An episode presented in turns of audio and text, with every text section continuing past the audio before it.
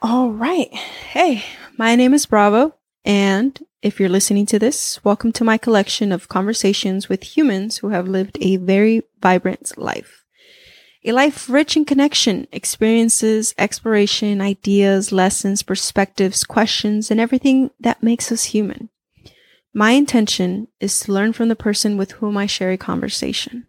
There are two things I would like to remind the listener of. First, Due to the nature of this format, audio, it is ideal to listen to it while taking a walk in the park, under the sun or the moon, or maybe while doing some household chores. The last thing I want is for you to be stuck staring at your cell phone screen in the name of consuming the content. Second, I am conducting a series that arrives directly to your inbox every first of the month. Simple and easy to read, where I share four strategies that I am implementing that month, useful tools that I have found, tactics that have failed me, methods that have stuck like gorilla glue, and experiments that made me strong, and experiments that made me feel weak. Everything related to the physical body. Subscribe to the series at bravostrong.substack.com to stay in touch via the marvel of the internet and in the future to come together and share the same space. Once again, bravostrong.substack.com. And yeah, that's the intro.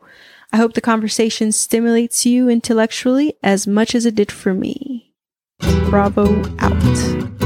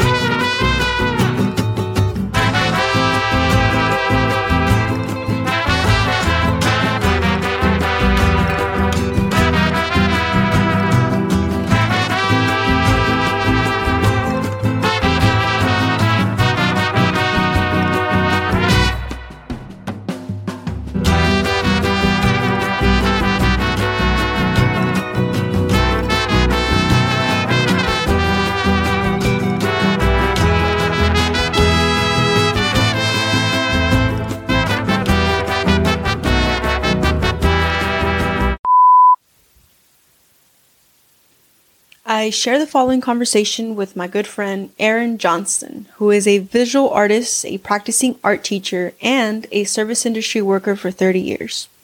We start off with the history of hip hop and then move along discussing the impacts and effects it had on Erin as a teenager. We talk about the beginnings of falling in love with art expression and carrying around a black covered notebook full of illustrations, which was sort of a visual cue between the community of artistic kids that surrounded her. We also discuss her current teaching methods, her formal education in the arts, the impact and ripple effects of the teachings of her favorite professor in college. Some questions we elaborate on, such as Is art technical or emotional? How does one evolve as an artist? What makes great art? Is it an obligation for artists to share their work, or can they keep it hidden from the eyes of the world? The feedback loops we create as artists, and widening the scope of consciousness the process of making art over and over again, the experience of teaching children to be artists and express themselves freely on paper. This conversation was recorded in Austin, Texas, and here is my good friend, Erin Johnston. Erin, how are you doing today? I'm good. I'm feeling good today. Great, great. Thank you for having us here in your home. Teresa, how are you Hello. doing? Doing great. Great. Well, this is where I want to start off with um, the history of rap and its evolution. And I want to know your point of view because you obviously grew up in an era where I didn't. I was probably a baby. Not to say you're old or anything, but Hey. the part of the over 40 crowd, hey, though. but you you experienced yes. You have seen things that I haven't and I can I want to just tap into a little bit of that because for me rap is just one of those things that really captures my emotions, my heart. So, Erin, when do you remember the first song that you played once, twice, three times when you during your during the 90s, which was kind of I Mhm. think kind of the rise of hip hop, right? Yeah. I mean, other other people may uh, put it on a different year.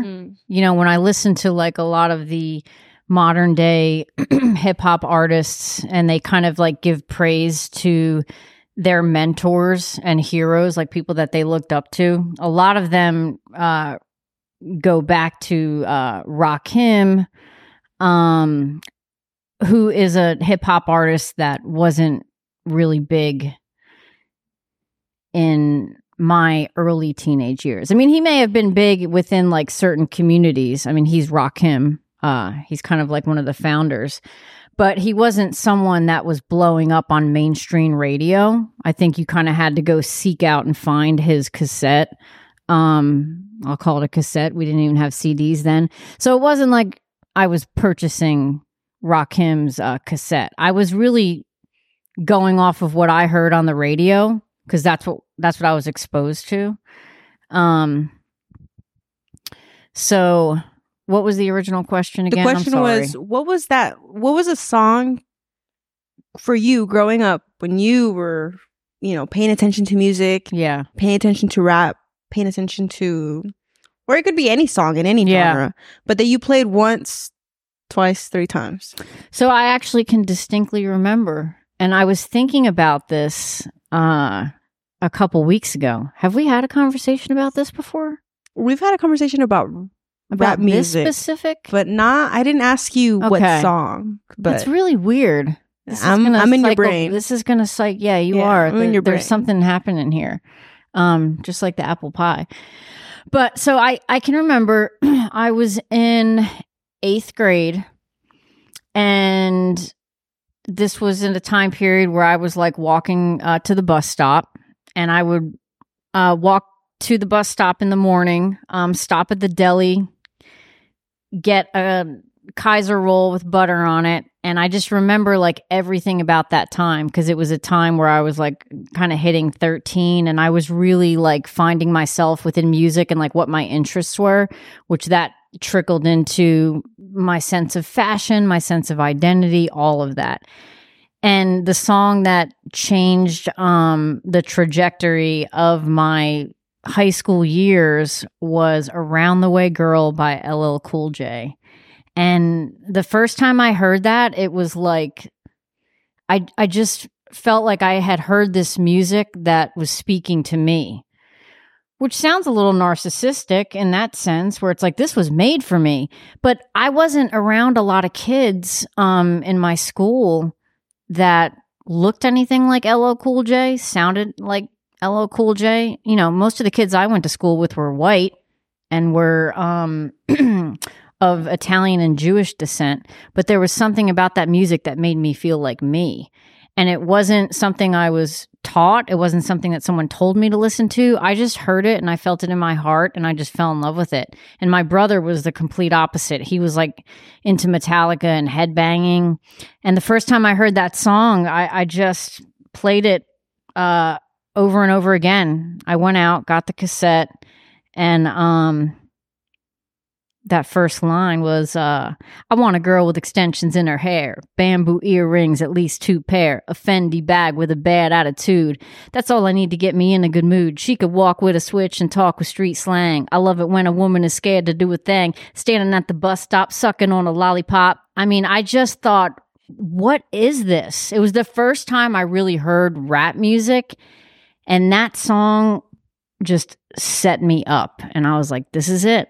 So I don't know. It's a good. It's a good question because it's like very special to me. Yeah, that you hold it dear in your heart till till today. Thank you so much for for rapping that little part of me. I've Yeah, never heard that song I don't before. know. Just yeah, I don't know if you heard No. it before. So, So you you you say that you felt like it was speaking to you. So it was specifically the lyrics.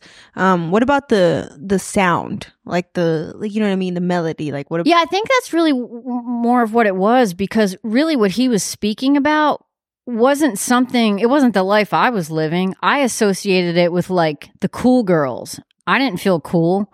That song made me feel cool. So when I heard it, it was like if I was singing it or I was dancing to it, suddenly I felt cool. And I would have these like images in my head of like what he's talking about. Like, you know, the girls wearing the bamboo earrings and they just had this awesome fashion sense.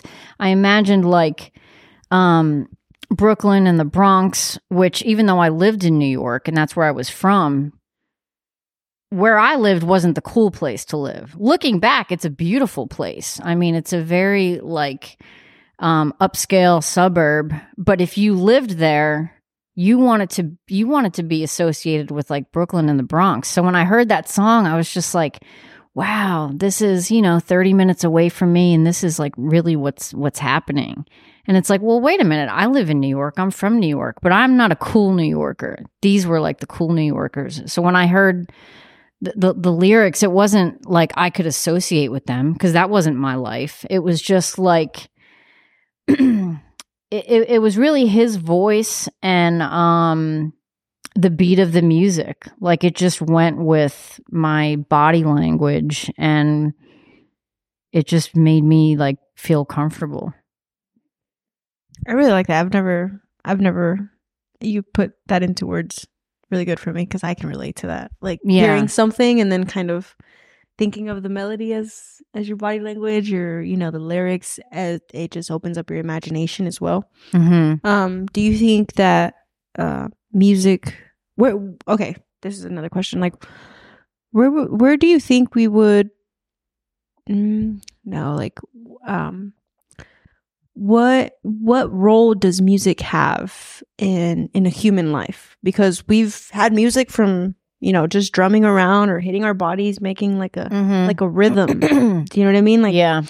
uh i don't know if do birds have rhythm have you ever because you know how they sing and, and dance and Yeah, I actually heard this thing recently um about birds that sing in the morning and um for years it was just not something I paid attention to. And again, it it, it may just be something that I pay attention to more, but I can't remember where I heard this, but I heard that when birds sing in the morning, the frequency of their um I don't know, for lack of a better word, like the noises that they're making, um, actually like awaken certain crops. And so it it's associated with um farmers who were growing certain uh crops and the the birds would actually create more growth within a variety of um crops, which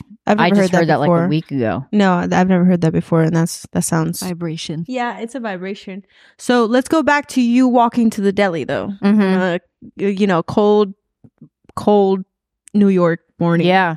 Because it was cold i bet um, Yeah. where were you playing you said this this cassette like on a little walkie walkie Yeah, I had like a Walkman when I actually like purchased the cassette, but w- where I heard it um was on the bus. Like that's why I love the part where he's like standing at the bus stop sucking on a lollipop. Yeah. Um because I, you know, I was standing at the bus stop. I was sucking on a lollipop some days, but I didn't have like the cool gold bamboo earrings. But I heard that song on the radio while I was on the bus. That's, I think, like when I first heard it. And then I would hear it when I was at home. And then, yes, I had a Walkman and purchased that cassette. And so then once I got exposed to the song, I would listen to it and then I would play it like on my walk up to the hill. Was that one of your first pieces of technology?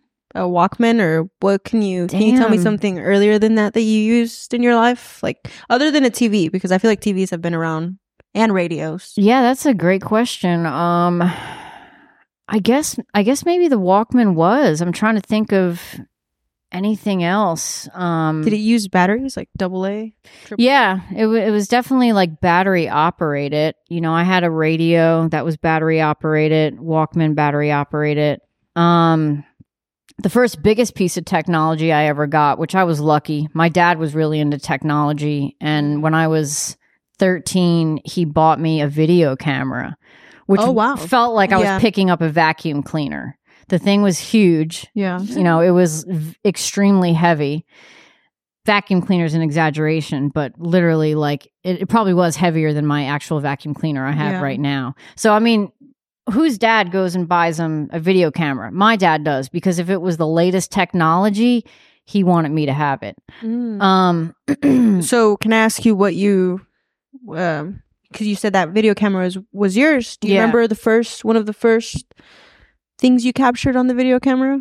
Yeah, so I ag- again like I felt really lucky to have it and cuz it was something that was like, oh, oh, oh, this was only on TV. Like you this was only something that people used in movies and on like talk shows, but I have one in my possession. Um so it was really cool. So when I first got it, I I can't remember like the very first thing I filmed, but I know that one of the main things that I started filming was me and my cousin Cindy. Um, we would make these videos. We would pretend we were like in a music video because back then that was really popular. So like MTV actually, um, you know, people stopped what they were doing on a Friday night at eight o'clock or other various times when they were doing the video countdown. It was like, you know, that's what people really looked forward to. So we would go, I had, uh, it was called a solarium, and it's basically like a fancy way of saying an enclosed porch. And it was just cool because it was open space. You had good light coming in from the windows, and we would uh, record videos. And I would pick out outfits, and um, I would sometimes like set the video camera up in a certain spot and then we would dance and we would pretend that we were like C+C Music Factory, which was a popular group. Um, I also would record various relatives like singing Paula Abdul so- songs. So I, I, I very much like wanted to be in the video and then I wanted to be behind the camera. Mm. So I guess that's kind of like that's kind of like the first signs of the visual artist that Erin Johnston has become, right? Like, Yeah, is, definitely. or do you remember like maybe earlier memories of that, or was that video camera kind of like a uh, that jump into it, or can you tell me more about? Because you're a visual artist, Mhm. you're you're an artist in itself Mhm. who works with her hands, you know, puts imagination onto paper yeah. um eh, can you while we're on the topic right because I, I mean well actually let's put a little bookmark right here because i don't want to move Okay. on from here Oh, because then, then that's going like to go that. into Yeah. into that realm i Okay. just want to talk a little bit longer on on this era of not just music but you're talking about people would just stop what they were doing at the time and watch the mtv countdown and music Right. videos and i want to speak a little bit on on the culture of the time Mhm. right um what um like the song right that you're that you mentioned Mhm. did did you ever make any friends by liking that song you know what i mean like at your school like other Mhm. kids that like that song or on the school bus or was it just one of those things that kind of made you feel seen but it was just you Yeah, I, I, I wouldn't really say like. Well, I'd have to think back to you know it, if if it helped me make friends, um, because I, I was really struggling to make friends at that age. Like I was super shy, and um, the people that I felt comfortable with, I was very talkative with. Um, I had a couple cousins and like neighbors who you know, I wouldn't stop talking. But in school, I, I I was definitely like shy and um that song I would say it helped me be comfortable dressing a certain way. And I guess one of the things really that evolved from it too, which this relates to uh, my artistic um, interest, was that it just kind of awakened this part of me that I guess you could say fell in love with hip hop culture, which I started doing graffiti. You know, you would see like um in LL Cool J's videos graffiti just from like certain scenes in the video. And um so that was one of the first things I took an interest in drawing. And then that helped me make friends because a lot of the guys would carry these black sketchbooks around, and it was mostly the guys. I, I rarely like saw another girl. So the fact that I was a girl and I held the sketchbook and I had drawings, it was instantly made me feel like I was worth something because no other girl had that. I was the only one. So like when a guy saw my sketchbook, they became interested. And it wasn't like I was interested in a romantic way. It was just like they were talking to me. Yeah. And then other girls would stop and, you know, they would be like, well, wh- why is Erin getting attention from them? You know, she's not like super pretty or cute. And I, I definitely was like, I guess kind of nerdy in, in middle school. And so that, that really now, I mean, I really hadn't stopped to think about that till right now, but that's kind of like why I started drawing the graffiti. Oh, wow. And, um, That so you first have the graffiti happened and then the little sketchbook because I want to know more about this little sketchbook that you carried around. yeah. Was that like a like one of those uh, kind of visual cues to Yes. know what other artists? Yes, exactly. And it it started in around eighth grade. Oh, yes, wow. it, visual cues is a good way to say it. It was like everybody had their notebooks, right, and everybody had their their their book bags. But I remember there was this one kid, um, who everybody thought was cool. All the girls thought he was cute. I don't know if I should name drop him, but um, but The beep. anyways, he yeah, it, it was a very uh distinct book. It was it was a black hardcover uh book filled with blank pages that were white. Okay. thick that thick paper maybe. Yeah, it was like Yeah. a thick paper, black hardcover. Sometimes you would draw on the cover with like metallic markers. Um and I just remember like guys walking around with it and it was like the cool guys. Like they dressed cool, the girls all liked them. And I was like, what are they carrying around? And then they would open it up in class and um I would just kind of like glance over from my desk. And then I was like, wow, that, that I love the coloring. I love the lettering. It intertwined with like all of the culture and music. I loved basketball. I loved hip hop. I, you know, just everything, I guess you could say too, from African American culture, um, just shows that I would watch. I was just like entranced with. And so I I bought a book one day and I started drawing in it. And I brought it to school one day and like that same kid I told you about, his eyes just got huge and like all these people gathered around me mainly the guys and they were like damn you could draw like that or they just kind of looked at me like they were trying you could see the wheels spinning in their head like they're trying to associate the way that i looked and the fact that i could draw like that and did draw like that and now that i think about it which i haven't that was like one of the first times as a 13 14 year old where i felt like anybody cared or like was interested in what I was doing. Yeah. Because that's important, right? Like as a kid, kind of. I mean, of course, now we like as adults, we're like sort of like, oh, I don't care what anybody says. But like when you're a kid, you just want to be kind of accepted or Right. or fit in with maybe not fit in with the norm, but fit in somewhere. You know what I mean? Just Mhm. kind of fit yourself as a little puzzle piece.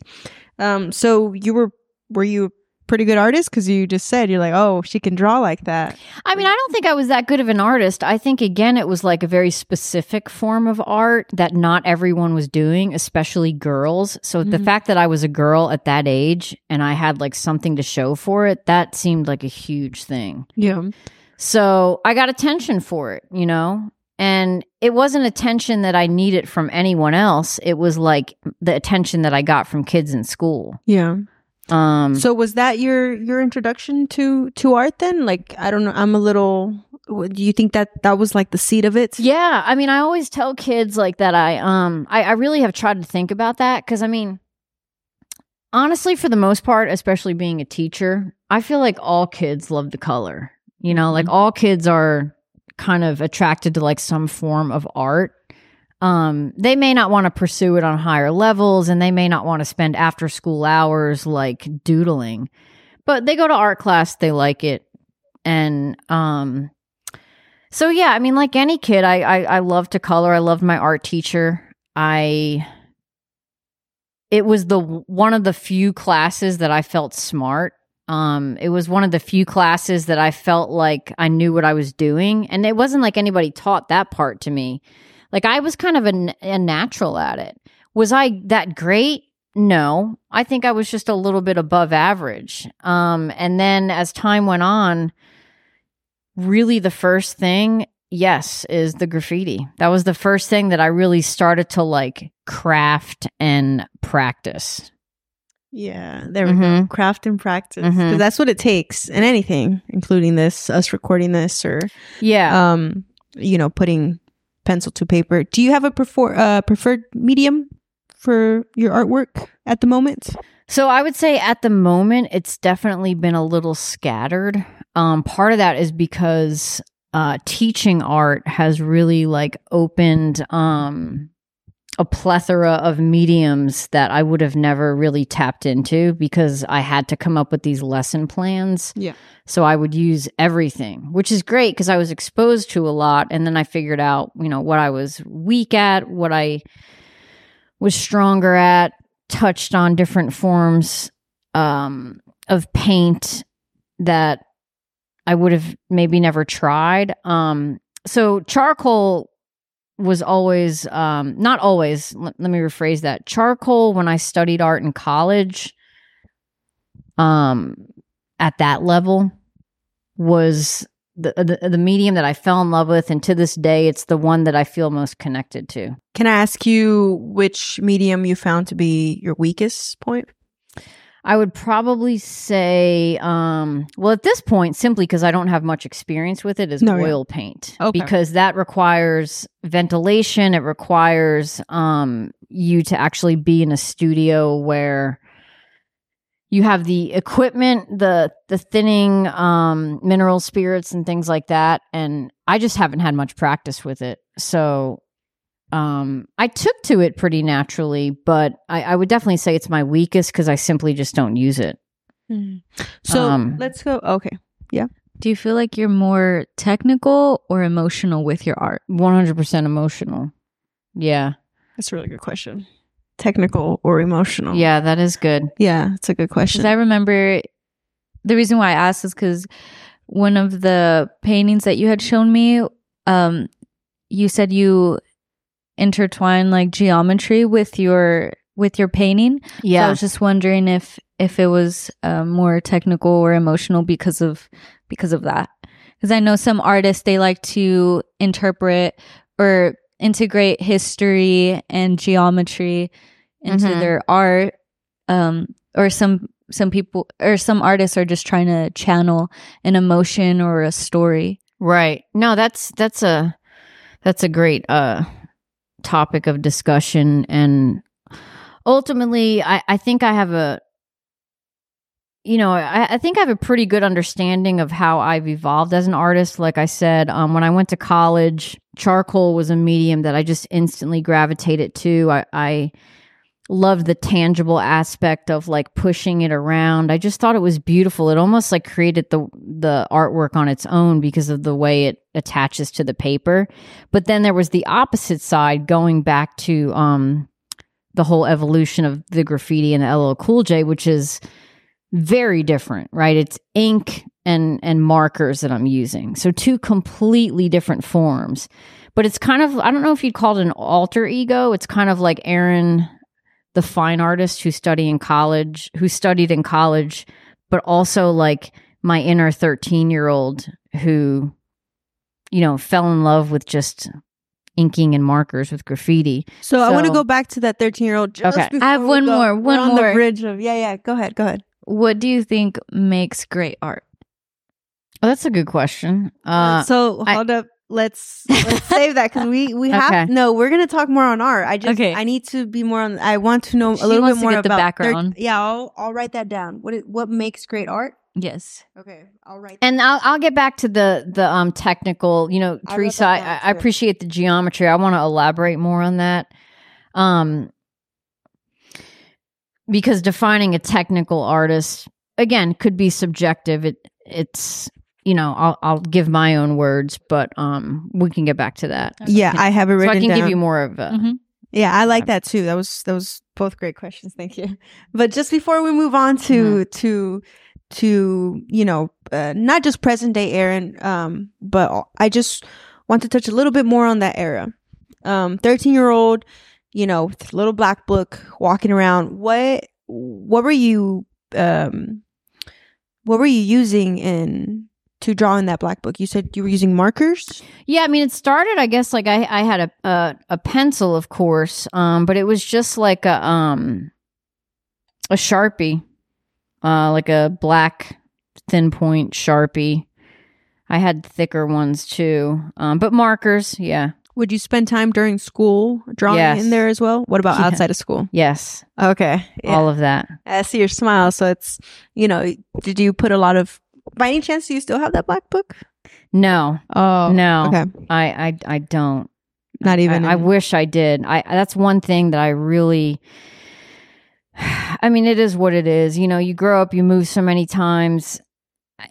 I, I wish my mom would have kept some of my old art. Yeah, I wish. Um, it's okay. Uh, we can't yeah. fret. We cannot fret. But Yeah. Did your parents recognize your talent?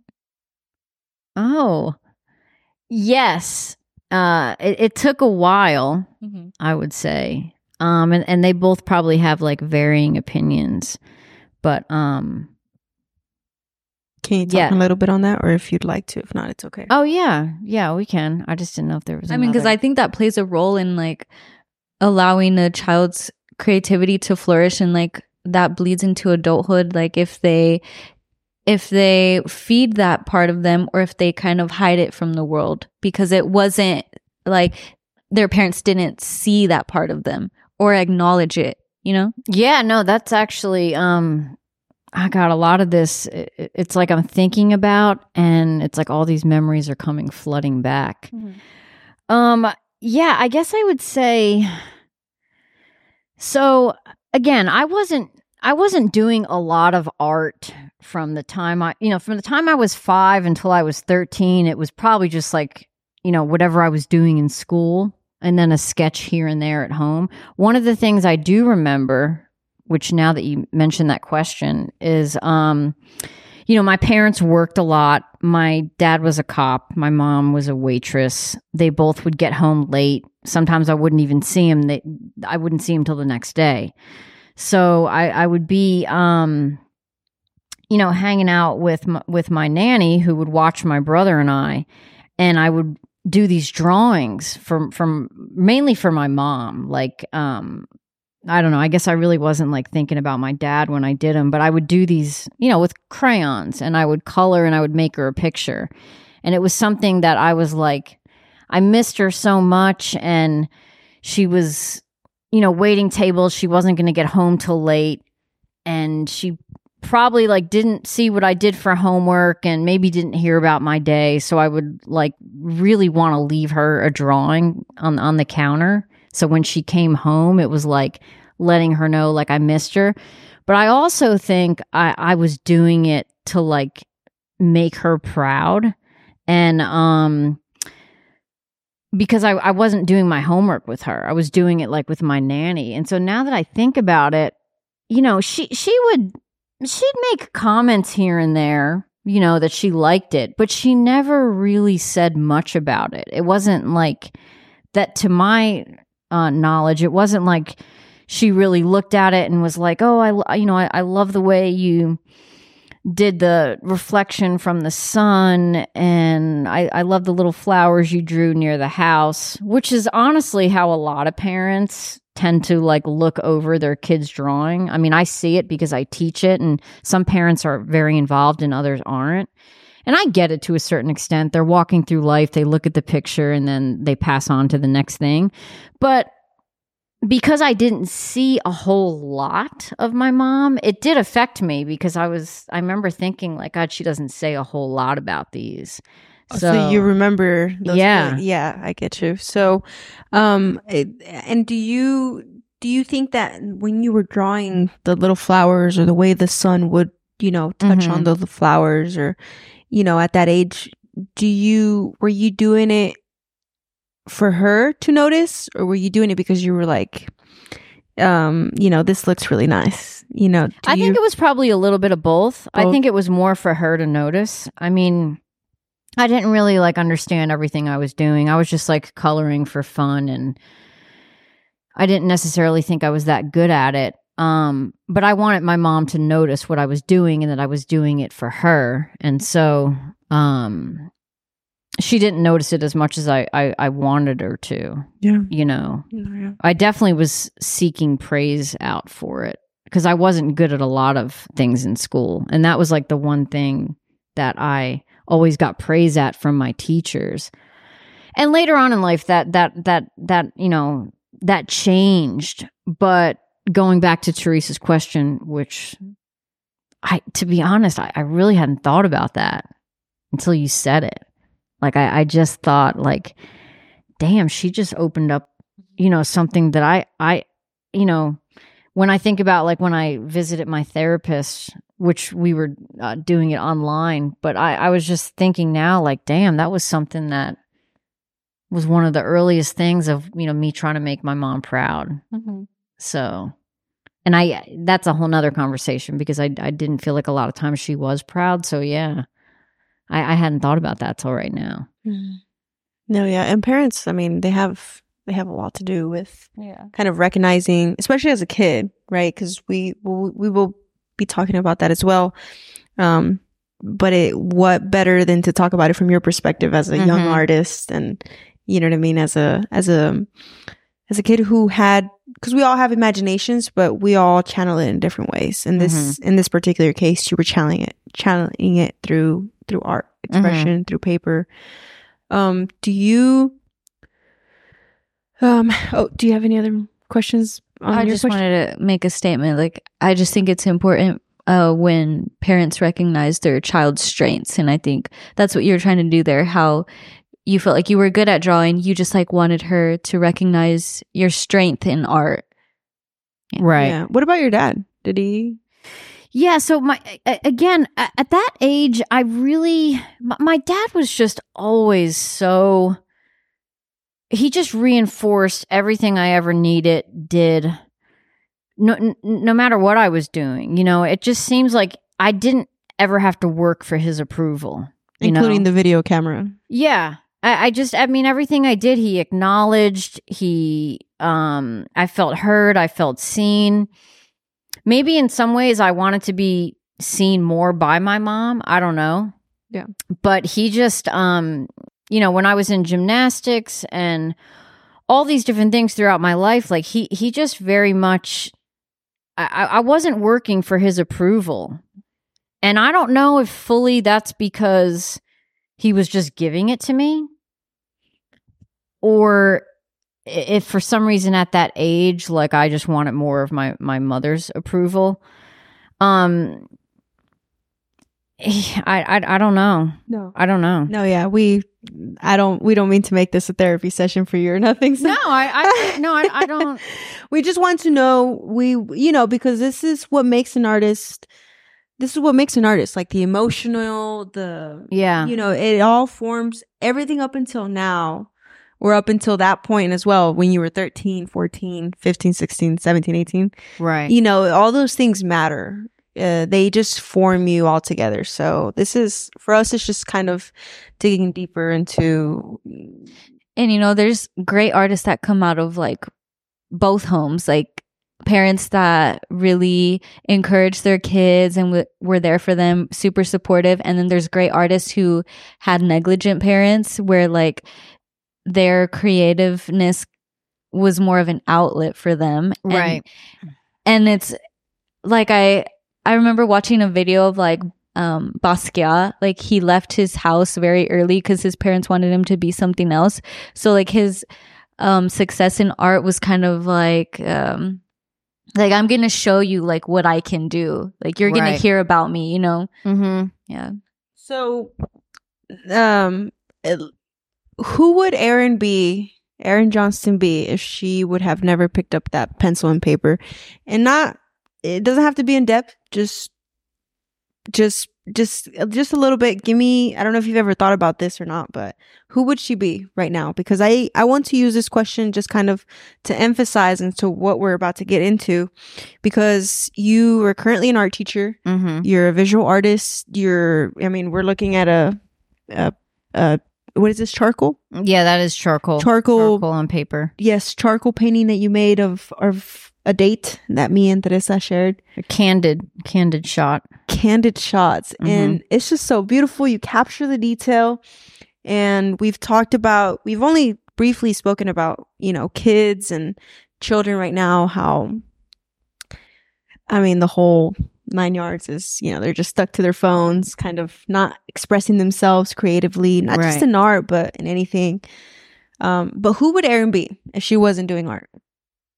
Well, I would have loved to have been a rapper. Oh, there we go. There we go. I mean, there, there there's a lot. I, I can give a very like direct answer to this though, because I, I, I uh, the, the, uh, there's a lot of like reflection I've done on my past lately.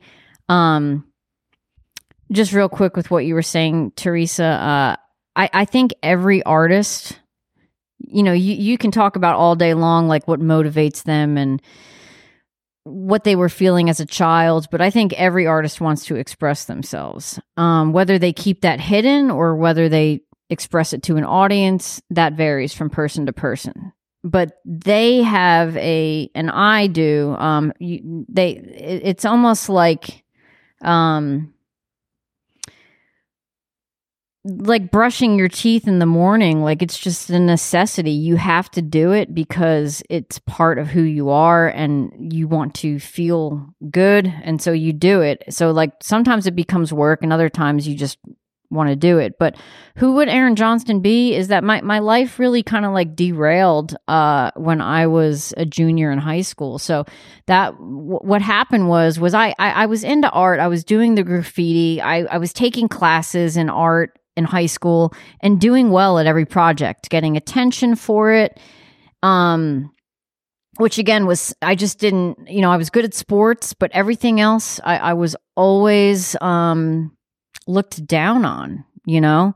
So in art class, it was like everybody, you know, was like, "Wow, look look at what she's doing," and so it was just kind of, you know, I I, I had the sketchbook with the graffiti, and then I was in art class other than that i wasn't doing anything artistic. Um and what happened was was i my family moved from new york to florida my 10th grade year and that was the year that i was peaking at sports. So who would Erin Johnston be? She would have been someone that didn't go to art school. She would have been someone that most likely would have gotten a scholarship for sports she would have gone on to um, a four year university, completed a, degree in some general study because I had no earth, no idea on earth what I wanted to do with my life. So I probably would have just picked some generic subject that I had no idea what it was. And my focus would have been on sports because that's would have would have been the reason that I was really there. And then I would have graduated and probably gone into coaching or um I, I I don't know what else. No, at, yeah. at that point, you know that that that would have been it. Yeah. Um, I, I didn't have any idea of a, a future in art. Do you think that you know if it wasn't art, then it would be nothing else? At well, at that point, it was um, I at that point it was my tenth grade year. I was ripped from my roots, and um, my whole sports uh future was canceled. Okay, and then um, I, I didn't tap into art until years later. So Yeah. um, I had a question just before, and it's okay if you don't. With the whole, you know, what would Erin be? It's just kind of. It doesn't have to be an in depth question. It was just kind of like, like I said, just to emphasize the importance of what you're doing today. mhm. So I want to go back now because I was going to stop you before you went into the question, but just give me a little brief on what you said before. We were talking about what Teresa, Teresa said about the importance of of um. Oh, okay. Because you said artists just want to express themselves. right. So do you think that it's an obligation for artists to share their work, or can they keep it hidden from the world? Does it have to be out there in the world? What do you think about that? Is that is that a clear question? That is a very good question. Is it is it clear though? Yeah, I mean, I, I think it depends on the person. You know, it's one of those things where, like, I've written poems or uh, done drawings and specifically let's let's say drawings and you know people will say well why don't you put this in more galleries? Why don't you try to get it out there? And that's a valid question and it's something that financially makes sense and there's a lot of like logistics to doing that. But not i i, I think that there's some of my art that um i i will keep to myself for certain reasons. I if people want to see it great but i don't feel the need to share it there's other things that I've done um, artistically that I, I, I do think should be seen. So I think it, it just really depends on the person. Now, are we talking about um, when you ask that question? Are you talking about specifically like visual art with drawing and painting, or do you Um, mean writing, dancing, Yes, all of that? Anything. All, all artists, because we're all creative in some way. You know, some of us like to knit, some of us like to draw, some of us like to fashion. I have Yeah. an opinion on this. I believe that art is almost like a form of service to the world. So if you don't share it, it's like you you kind of like gatekeep. You because your art can can lead to another idea. We've talked Yeah, about right. this. We- now yes, over coffee, yes. Yeah. So I told you that I- like art is an invisible string that like I look at your painting and all of a sudden I'm inspired to go home and like make something like that. So it's like if you want to do anything for the world in any like in any way, like small way, if you're an artist, share it. That's as simple as that. Just share it. Not all of it has to be seen by the world. Some of it can just be to heal yourself, but you do a service by sharing it because you inspire, you heal, you connect like that. And that's why this is where that question is coming from. Yeah, I love that. Yeah. She she her and I had a conversation about that not that long ago. And that was kind of inspiring to me and, and it, it really did kind of hit home when you said that. I, I don't think everyone like it had I never heard what she said to answer the question, if someone you know has you know whether you're pursuing it as a career or a hobby does the artist have to share their work no not necessarily i mean if they want to sit in their room and you know sketch their dog i mean let them do it if that makes them happy and it, it's something that um is therapeutic but on on the flip side, yes, I, I I do see what you're saying, Teresa, and I very much believe in that. And it's true. You never know what someone, you never know how someone is going to be affected. Um, and it, it it could be in in many ways. You know, from the subject, from the progression of your work, from them seeing like how you evolved. That you know that's important. I think for everyone. You know, when you see how someone's work um, started in the the rough stages and then evolved and evolved and you're sort of like trusting the process and building your craft no matter what field you're in you know whether you're in the medical field or um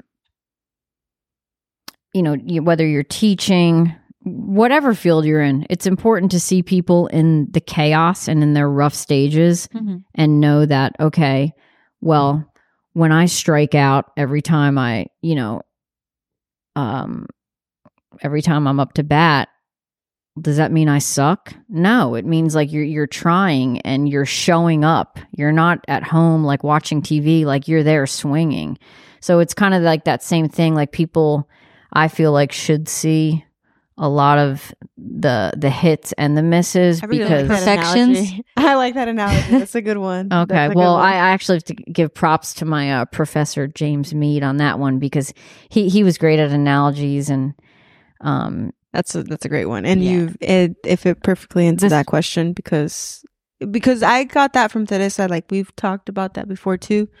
So it really, and then you said that, and that kind of I couldn't capture that question. I was like, what were you guys talking about? And then I kind of caught it back up, but Also, it's like thinking about your favorite artist and just like imagining, like you really like J. Cole. Like imagine if he would have wrote all of those raps and just kept them to himself.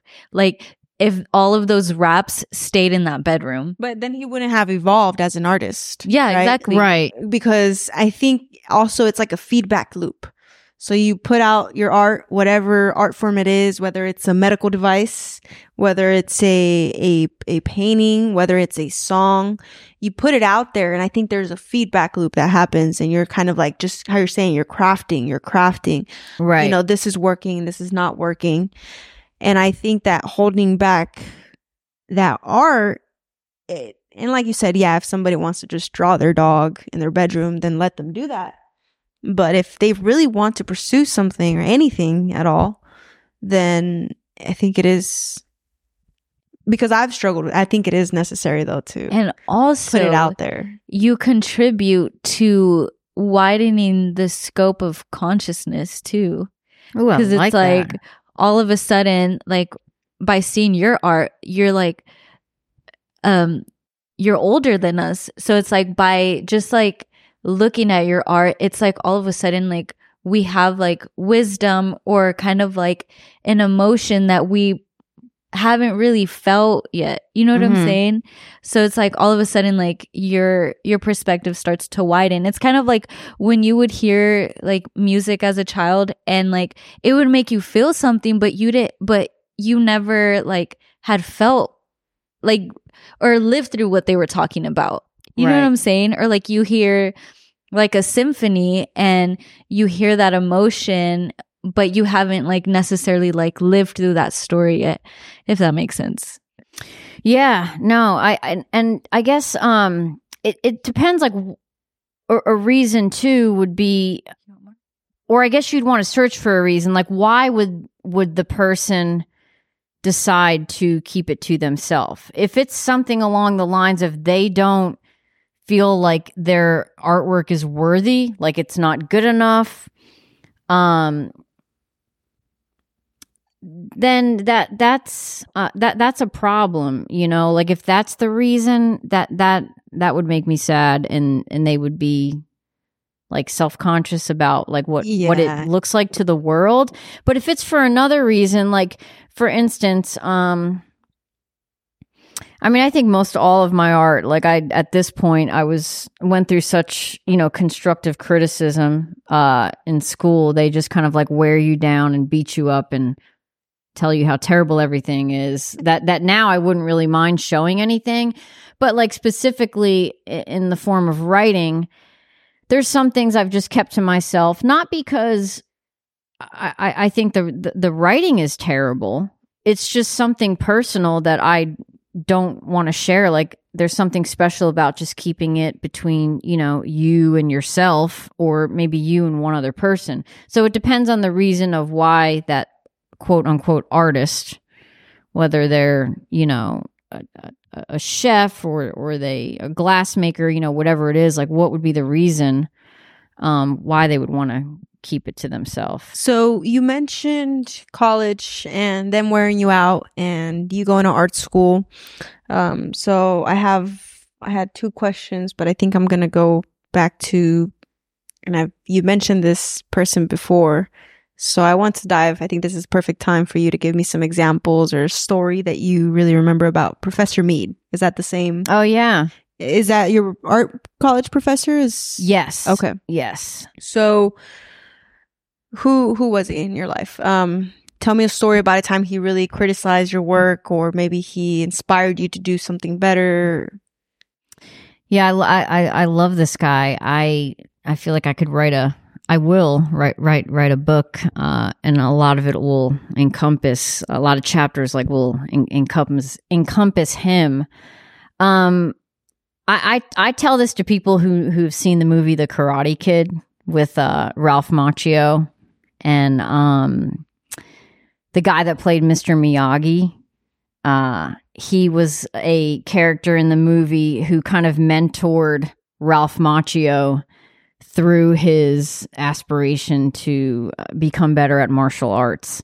And he would use all of these kind of like analogies and like corny methods to get Ralph Macchio to um, look inward and sort of like dissect the different movements of martial arts in a way that was different from the traditional inside the um, studio. So, for instance, have you guys seen the movie?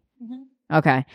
So, um, that's how Mr. Mead was. He was someone who taught me how to look at art from so many different perspectives that had nothing to do with a pen or a pencil. It had everything to do with life lessons. And so it was something that simultaneously taught me about the principles of uh, color theory and composition, as well as how to move through relationships in life, failures in life, anything that was going to be thrown at me. He helped cultivate my confidence within myself. And so the first time I met him, I was trying to sign up for his class. Um, his class required prerequisites. You couldn't get into it until you had about five or six foundation classes under your belt. So I had my five or six foundation classes, which are like basic, you know, drawing, um, uh, basic painting. You go through like the first couple levels, and then you sort of like graduate uh, I put that in quotes, um, to enroll in one of his classes. So the first time I met him, I was I had I talked to my advisor, and I was walking down this ramp, which was like a uh, a small incline into his room, and he was bent over picking paper up off the floor, and everyone just kind of knew him as this like god you know he was just very well respected he had been at the university for like 40 years and he was like you know the person that that you really wanted to impress and the person whose class you really wanted to get accepted into. And so i just remember like being very timid and knocking on the door and like walking down the ramp and hearing it creak. And i was like scared to say hello until he stood up and and it was almost like a celebrity of some sort. And then i said hi um mr mead. And he just kind of like stood up and he was like what's left of me like you could tell his back his back was hurting and he mm-hmm. was like kind of holding on the base of his back. And he was like what can i do for you kiddo? And i said hi my name's Erin Johnston. I'm uh, trying to get into your figure drawing class. I see that it's full. I really want to get in here. Um, you know what what what do i need to do? And he's like figure drawing huh? And i was like yeah i'm so scared. I'm I'm terrible at it, but I need to take it and I've heard you're the best and I, I really want to be in your class. And um, he kind of gestured to me to like meet him in his office and we sat in there and we talked a little bit. Um, and you know, he he was able to open up a spot for me to enroll. And so I was scared to death. I was like, I'm going to suck at this. And it, it, just was very intimidating, but I knew like I, I wanted to be with him. So I uh, I enrolled in his class. And Just before we get into the enrollment, mm-hmm. what is figure drawing?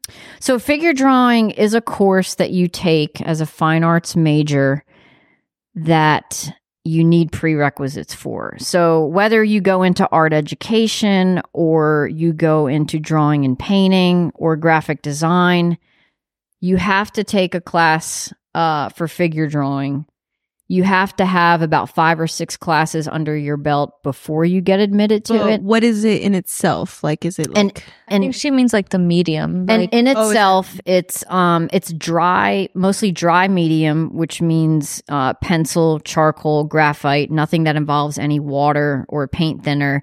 And you are literally drawing from nude figures. So when I say figure drawing class, sometimes uh, you won't be drawing from a live nude figure. Sometimes you'll you'll you'll simply be um, using wh- whether it's like a photograph or um, you know just sketching from memory.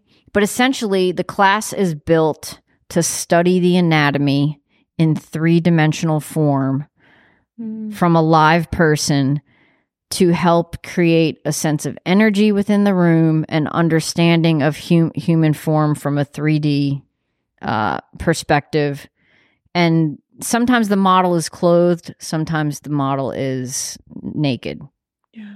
Okay. Mm-hmm. All right. So then he made a spot for you in the class. So he made a spot for me in the class. And basically from there on out, um, he became a the, the most influential figure of of my life really let alone my college experience and um, he was one of the first people that instilled confidence in me from an academic standpoint. Um, you know, my parents were were far away, so he he kind of like took on a role as like a grandpa in a way.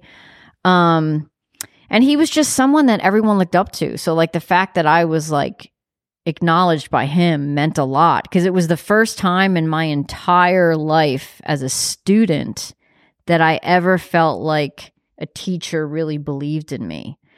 And that's the God's honest truth. Like I, you know, I was at the time. Now I had gone back to school too. You got to remember, at this time, I was like uh, close to thirty years old, and he was the only person in the history of my academic experience that ever I really feel like believed in me. So he, he was crucial to to everything, not just art, but just h- how I evolved as you know my personality um, developed. And so at, at midterm, he did a crit review, which is basically where like he he he goes over all of your work and you show him your portfolio. And he pulled me aside after class and he wrote a little note on an index card with my name and it said best touch. And um what he meant was he thought that basically the the way that I drew had the most like emotion to it in the class. And that was the first time in my entire life, other than like playing sports, that I, I was like, wow, I, I did something worthwhile. And so throughout the course of time, uh, I never got another compliment from him. It was like I spent the next like three years just never being able to do a drawing where he was like, that's badass. You know, of course, he wouldn't have said badass, but um everything was always just constructive criticism but mostly like um your your foreshortening is is wrong here and the perspective is off. This shadowing isn't too bad. You're you're doing okay here. It was kind it was never ever could i ever bring a drawing in where he was like this is it this is fantastic i love your composition your color etc etc until one day i was at my best friend stephanie's house. I was up till four in the morning drawing. And I had taken the same composition and juggled the moving parts and just repeated the same composition and moved like three or four things around. And I literally drew like 20 drawings in one night for like 10 straight hours. And I was going off of like two hours sleep. I went into class the next day. I had already been with him for three years. And I was half asleep. I sat down in the chair. The other like 15 kids were around. We all hung our artwork up on the wall because that was part of the crit session. And I sat there and I hung my art up and I just like sat back in the chair. I was ready to fall asleep.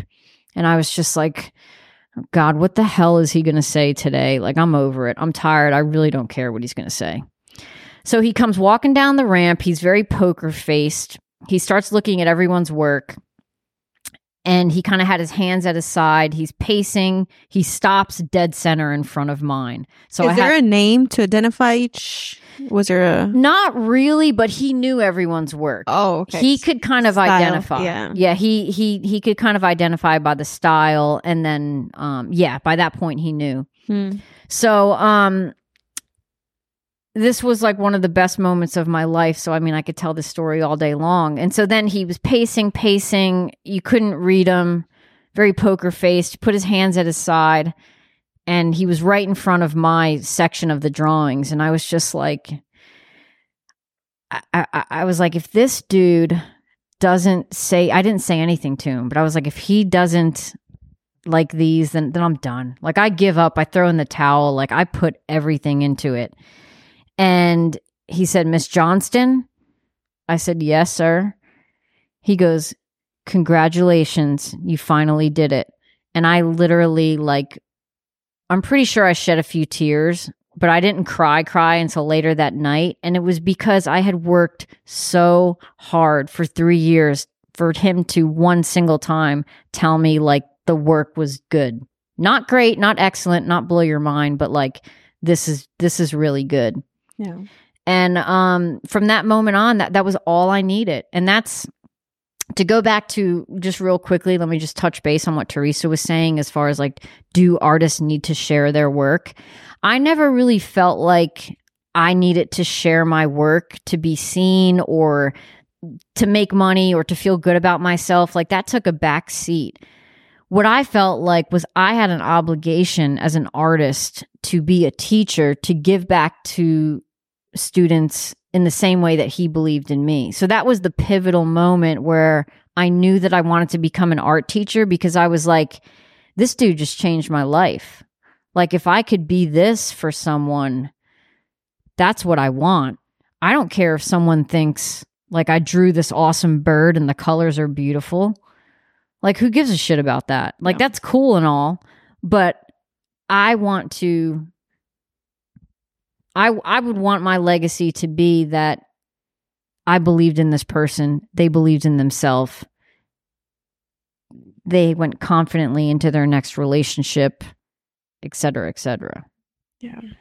So while we're just one more thing about with him, especially because he was such an important figure in your life, um, and how you say this is one of those, I guess you could call it like a stepping stone, right? Yeah. For you, like a stepping stone. That moment when he just took a pause and was like, "Miss Johnston, this is," he said, "This is fantastic," or "You finally did it." Yeah, he was like, "Congratulations, you finally did it." Congratulations, you finally did it. When can you give me a story about uh, a time where he you encountered failure with him? I mean, maybe in art there's no such thing as failure. I've heard that from Teresa before. Yeah, But a time when it was just like I mean, you could obviously you could go home and work on it, you know what I mean? And Yeah. kind of hone in the craft, but um give me a time where you just like it just it's he stopped you right in your tracks and was like this is this is not it or maybe he um or maybe it wasn't with him maybe it was in another class that you were taking at the time or yeah. No, I, I, I actually can remember exactly now that now, now that you said it. Th- thank you for the way you worded it because, again, these are things like some like like what I just told you. I've thought about a million times in my life because whenever I feel down or insecure or not worthy, I just think back to that moment. And again, that's why I say like he's carrying me through the rest of my life. I want to carry other people. They owe it. Like I owe it to them. Excuse me. So yeah, there was one time I was in a drawing class, and um, this th- this was actually God. Was this before I had him or after? It was okay. So I I was in a a drawing class where the teacher would um set up different still lives, and we would draw. We would draw them. still lives are like real people or So they they still lives would be an object versus a person, and it would be traditionally like an inanimate object. So it could be um, apples, it could be uh, bottles, it could be a vase and flowers. It's basically where you're using direct observation to take in information versus referencing a photograph or a um a two-dimensional uh piece of paper to draw from. So it would uh so in so in that class many of the assignments were based off of still life drawing. And when i say that class i mean my drawing class. I think it was like drawing 2 or drawing 3 I, I, I can't remember wh- which level of drawing it was, but um, we had a variety of different assignments, which are very, uh, very much the same across the board. Like draw a paper bag, you know, draw a one point perspective landscape, things like that. So, anyways, this one day I was sitting uh, in the back of the room. I was the only one in there. I was trying to like finish this uh, still life drawing that my teacher had set up of like random blocks and bottles and just like inanimate objects. And I was trying so hard to technically get all of the different angles down. And um, I was just spending such a heavy amount of time nitpicking all these tedious little linear lines and aspects of each object and he he walked into the room because he was like delivering papers to the teacher next door and he happened to see me And he was like, hey, he, he would always say kiddo, which is what I say now to my kids too. And he'd be like, hey, kiddo, what you drawing? And I was like, I'm just working on this still life that um Mr. Rigsby has set up. And he came and like stood behind me and he was like, uh, Was this Professor Mead or some some other th- teacher this, that came? this was Professor Mead. oh, okay. Yeah. okay. So he he he was delivering papers to a teacher next door to me. So he happened to walk by the classroom that I was in and saw me drawing. And he walked in and um there was a light on the still life and I was trying to follow like that specific shadow of the way that the light fell on the sphere. And he came behind me and he was like um let me let me tell you something right now about what you're doing. He was like there's no energy in it at all. And i was like what does he mean there's no energy? Like i'm thinking lights you turn the lights on that's energy that's power he was like it's so stiff it it, it can't even move and i i still didn't understand what he was saying and so it was at that moment where it you know i, I kind of had to let that marinate it listen to what he was going to say and then i i had like an epiphany i was like holy you know, holy cannoli. I just, everything kind of came to fruition. I was like, this all makes sense now. So what he was saying, it, I, I guess I would um, equate it to a singer who's trying so hard to possibly like get every and I, I'm I'm not a singer, so I don't know what like the technical term is, but they're trying so hard to like get every note in the correct pitch that they almost lose their personality through it. They almost lose like their heart and their passion that they're not as uh, calculated with. Um, and so the song seems like disingenuous. So he was kind of saying like, I'm getting so caught up on the technicalities that the drawing became lifeless. And it took a while for me to really understand what he was saying, but but but I I, I then began to realize it, um, and so that that really taught me a lot um, about what it does mean to be a good artist and how to make good art. So I guess that's a perfect segue That into was that. a two in one no, answer. Yeah, uh, no, that was a two in one answer. That's a great answer to Mhm. how you encountered that criticism from him, and then kind of it made you kind of you know see that drawing differently. Right. So I guess that's a great you know just to come back to that question that we put a bookmark in: emotional or technical, right? Or do we Mhm. want to do what makes great art? I guess both. yeah, I mean, Both are yeah, yeah. Kind of no, so uh, I I see what you mean with that example of like a singer or like let's say a a writer. You know, you try to be technical, you try to follow like a one, two, three step, and then that makes it technical, kind of, Mhm. right? So, uh, personally, you said you're an emotional, one hundred percent emotional. I mean, there, artist? there there there always has to be like a technical ability, but I go into things 100% emotionally now. So, what would technical ability in art mean? So what it means is um to understand the concepts of perspective, uh knowing how to bring lines and shapes into perspective. Some people can do that by eyeballing it. Some people have to do it through like a system of measurement. So when you start measuring things, um even if you're measuring them not necessarily with a ruler, but you know w- using the uh the pencil as a um, point of measurement there are things within a composition that you have to have a technical understanding for um Can you give me an example?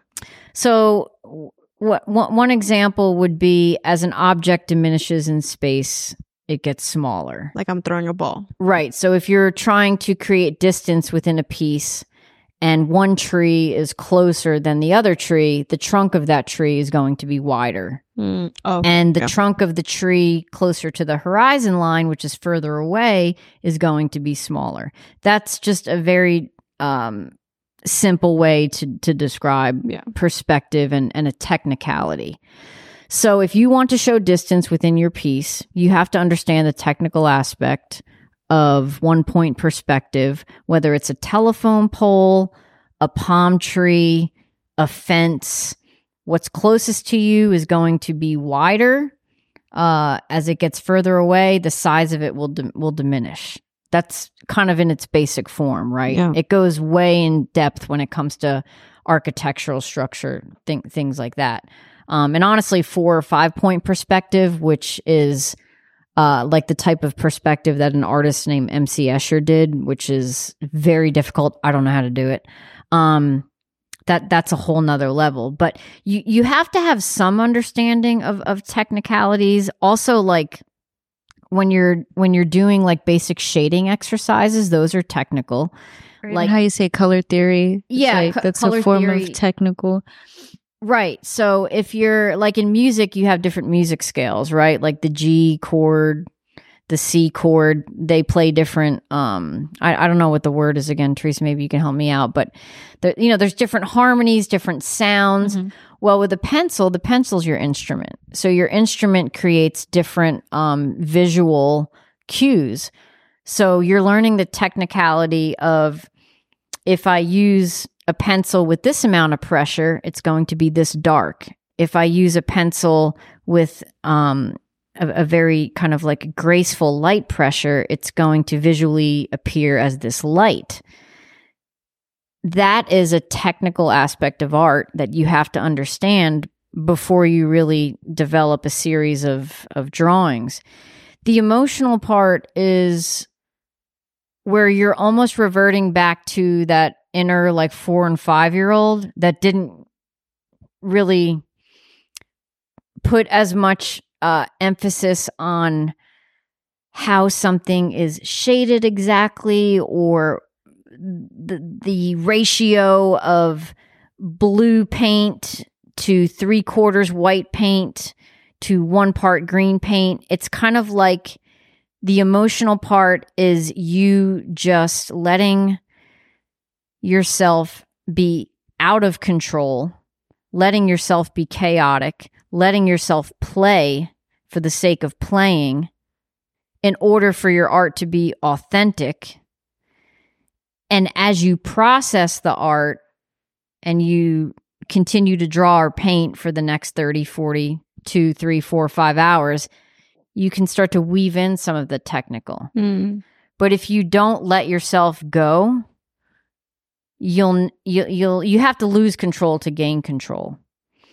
So No, yeah, I've, I've heard that before. it's like that song, you know, hold on loosely, don't let, don't let go. If you cling too tightly, you might lose control. Never heard of it. Um, it's it's a it's a popular '80s song, and it, essentially, like that's what it's saying is like if you hold on to the pencil too tight and you become so fixated on every line that's supposed to line up to make the perspective perfect, it it it'll just like crumble. Um, and then it'll lose its emotional touch, which is Right. what we see when we see a painting, Right. right? So- like on a wall.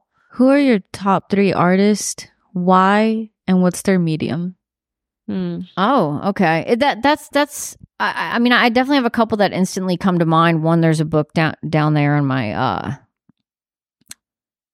what do you call that thing? what kind of table is it? bookshelf, book lower bookshelf.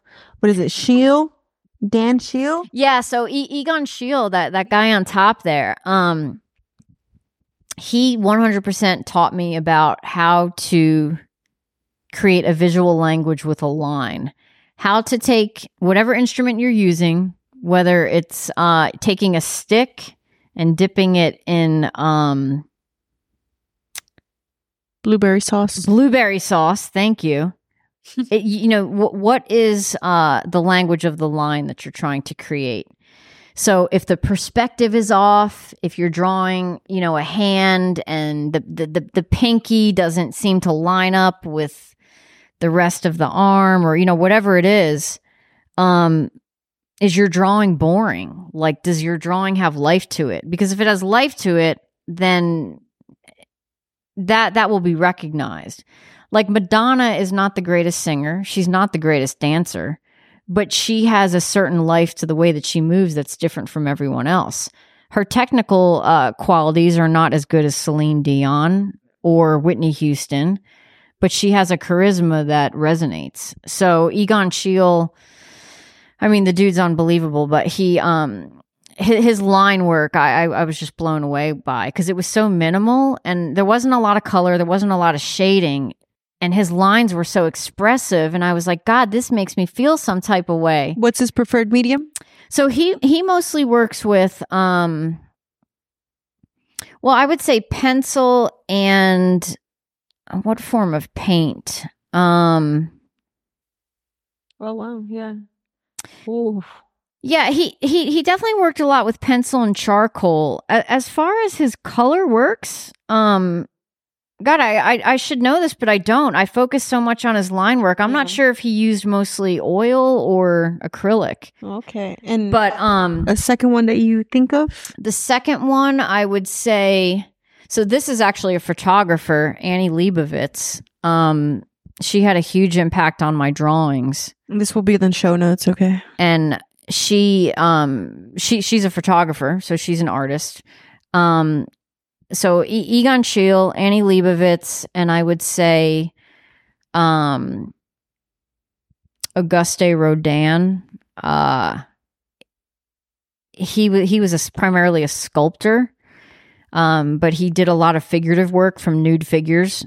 And um his understanding and execution of the vulnerability of the female figure was just beautifully captured through again uh, kind of a minimal uh approach with, with with line. And i think line literally just the word line and the element of line in art was so important to me because I was primarily interested in drawing versus painting in the beginning. And if you could understand how to make a line captivating, it would be comparable to the same way that like a writer could write a um Like a descript- description, make you see a vision in Yes, your head. Yeah. like, that's for me. That's a great writer, right? Or right, they're painting a picture with words.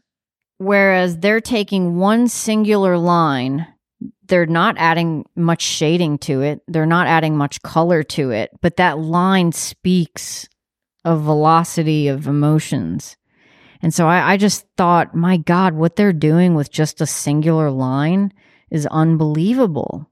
And it looks so simple because it's just like one line. But- no, I saw like I saw a line, not a line, not not one line, but it was a drawing in there, and like the man, he was like this. I think that was the last one they showed me. Crouched. And you can see it just kind of like it, it that line, like the outline of his body, just kind of shows the body language in itself. Like it's just Yeah, and he he he also like when I read about him, like he suffered a lot of anxiety, like me. Um, he tended to draw these like emaciated figures that were over exaggerated be- because of certain anxieties that he had and things that happened in his life. I didn't have the same things happen, but when I started to make the correlation between an artist's anxiety and how they kind of fuel that fire into their work, that was another reason why I became interested in him because I, I sort of understood like how the two were intertwined. So eh, I guess I mean, and all all of us, all artists, in some way or another, you know, we uh, they you you do work out of emotion, Mhm. right? Because like how you're saying, he, he kind of conveyed that in his drawings. So let's go. Let's go. One more question that we had. Um, we already talked about emotional and technical. What makes great art? And I mean, this is like a subjective question, right? Mhm. It's, it's different for everybody, but I want to know what for you what makes great art. Yeah, I mean that's something that um that I've thought about and I I still don't feel like I've arrived at an answer that is necessarily the right one. Um you know, a- a- as a teacher, I I see so many different types of art. I see so many different students who are naturals, some who um you know really work hard and and uh, you know ar- arrive at the outcome at different times in their life um and so i i really I really value anyone that approaches what they're doing like with honesty and and openness. And so th- those are kind of like the things at the forefront that I, I feel like if you're doing something not for everyone else you for you know for yourself and you're kind of in the moment that is one of the most important things. And watching someone create because i've seen it a million times like you know watching particularly a child create um and is it always the best technical drawing? No but it's um there, there there's something very moving about a person that engages in in that very natural state of just being 100% present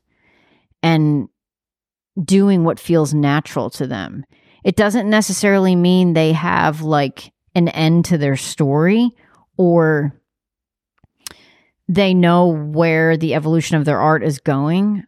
So I think that's good. I think that's unbelievable is when someone's just kind of like sitting there sketching in the moment with honesty and and vulnerability. Um as time has gone on, this is kind of like w- what I think separates um, a good artist from a bad artist. Let's just say it like that. You know there, there there's a lot of people that may disagree with me and like things aren't always like this black and white. Um but you don't have to go to school or college to study art um or to be a good artist. You know this could be something that's self-taught. You could be a natural at it. You could you know just like everyone takes up hobbies like m- maybe someone's you know drawing after school instead of like going to ballet class whatever. So i think um in some way, shape, or form, you have to teach yourself, whether it's, you know, at New York University or whether it's in your backyard, like you have to teach yourself the basic principles and elements of two major things. One is um, color composition, which involves how colors interact. The other is um, linear composition, which involves an arrangement of shapes and forms within a certain format. So those two things, the arrangement of of shapes and lines within a format and color composition are the two things that really um, impact and distinguish the differences between good artists and, and bad artists. Um, and you know it's kind of like a certain set of rules so to speak it's like you you learn the rules of color theory and composition and you kind of like master a couple of them not all of them but you master a couple of them. Some are some people are better with color some people are better with brush strokes some people are are better with technical geometric drawings. You got to kind of find your niche. It takes a while to find. Um, once you find it, you only really need a few moves, meaning like you, you don't have to master everything within um, color theory, but you got to kind of you got to get really good at like a few different aspects of it. And so if you can incorporate in your artwork those basic principles and elements of either some form of color theory or some form of composition and you do it with honesty not to please an audience but to be true to yourself. Um that that to me is what really makes a good artist. It's beautiful. I really like that. And i and you know i like that you said that because i i relate that to myself like i kind of take it and kind of digest it right now. What I'm doing, like recording this conversation with you, because not only is it an art, but it's in anything that we do, right? Like this is, for me, this could be a, this is a craft. You know what I mean? Conversation, um, or writing or music. And how you're saying like that honesty and openness uh, for me, like the honesty is like, uh, you know, you're genuinely curious about it. You're, you're genuinely want to do it for yourself. Um, you, you want to find out see what's, you know, what's after each iteration, after each time you for me it's like press record. What what Mhm. lies on the other side? Like what am i going to get f- out of this? What am i going to walk away with? Am i going to learn something new? Am i going to find out more about you? Um, and then that openness how you're saying you know be willing to to make mistakes and kind of i like also earlier in the conversation you were like the chaos. And then you know the the evolution and when you're when you're publishing your work when you're letting people see oh this is where where i started Mm-hmm. and then years later like this is where i am now you know and being being willing to show that because it's it's difficult for anybody right kind of showing that that um the rough edges of Can I Of- throw Yeah. something in there? And you know what's funny about that? That it's like for some reason people tend to cling to an artist's earlier chaotic, imperfect years. Like they value and cherish that more than like something that's more refined, which is interesting, isn't yeah it? no yeah i see that a lot I think it's um we should prize our own imperfections. Yeah, and and the other thing, let me just m- m- make a note of this too, is that someone can have not studied art at all and still have because you asked me what what what's the difference? What was the questioning, and what's the difference What between good art? great art What what makes great art? to you Um, so you can take someone who is, you know, 25, 30 years old, hasn't touched a pencil since they were five, and they do a drawing, and it could be a, a good drawing. It can be a great drawing. That doesn't mean they're a great artist. That just means that the way that they executed that specific one, you know, there's many components to, to why it worked. But to be a good artist, to really call yourself an artist, like, and this is again where some people may um, disagree with me, but it's it's kind of like saying like al- al- also you know well what what makes a good dancer? What makes a good musician? You know if i sit there and like i'm getting jiggy with it at some wedding and someone's like oh she's a, she's a pretty good dancer. Well i i had fun dancing to those couple songs but like I, i'm no dancer. I don't study it. Did i dance well? It was probably okay. So it's like if if someone is doing a drawing and they haven't studied it um they can still end up with something pretty pretty amazing. And um but can they do it over again? but but can, they, it? do it over and over again? Right. And that's really what separates um a, a, someone ha, you know who's a great artist and and someone who's not. And there's someone a, who chooses to pursue it because Right. that's what it is. It's the pursuit as well. Right. Yeah. and and and all the the dedication that that you put into it and dedication. the and and pretty much every kid does this naturally Mhm. and the reason is is because and this is something that's really important to me that I, I would love for like everyone to understand is that children from my experience from the time that I've taught them at the age of four, four, five, six, seven, eight, they're brilliant. They can do things that a person who has a college degree can't because they do it without uh, being insecure. They don't care what people think. They're not worried about what it looks like. They're just doing it because they're they're having fun. I also think children have a certain interaction with color that we lose as adults because they're so fascinated and affected by textures and what they see because they're not thinking about all the other things in life like all the bills you got to pay and you know just all, all the things that are um taking compartments in your mind like they have wide open space yeah so they're they're just naturally unbelievable. I mean, what they can do, adults can't. Most adults can't touch. The fact is, is that it it it looks a little chaotic at times, and it looks um not picture perfect, and so people misunderstand that for um you know s- some some type of non matured art. And that that's not it at all. Like it doesn't have to look like a picture to have credibility. And this is something that kids have taught me and this is something that i wish the world and parents would realize. In fact i'll include myself in in in, in this whole uh, conversation is that they teach me constantly how to be a better artist. And not only that but to try and and be present and um just believe in myself. Like this is i'm trying to practice what i preach to but i i really also wish that um parents would just kind of like stop and w- whatever their child wants to show them um you know it, it it means a lot for the person to like stop and like take a look and um give praise to the kids who just have what looks like splattered paint on, on their paper. Because the more you try and box them in and say, well, this doesn't look like a bird, or, you know, you're coloring outside the lines, or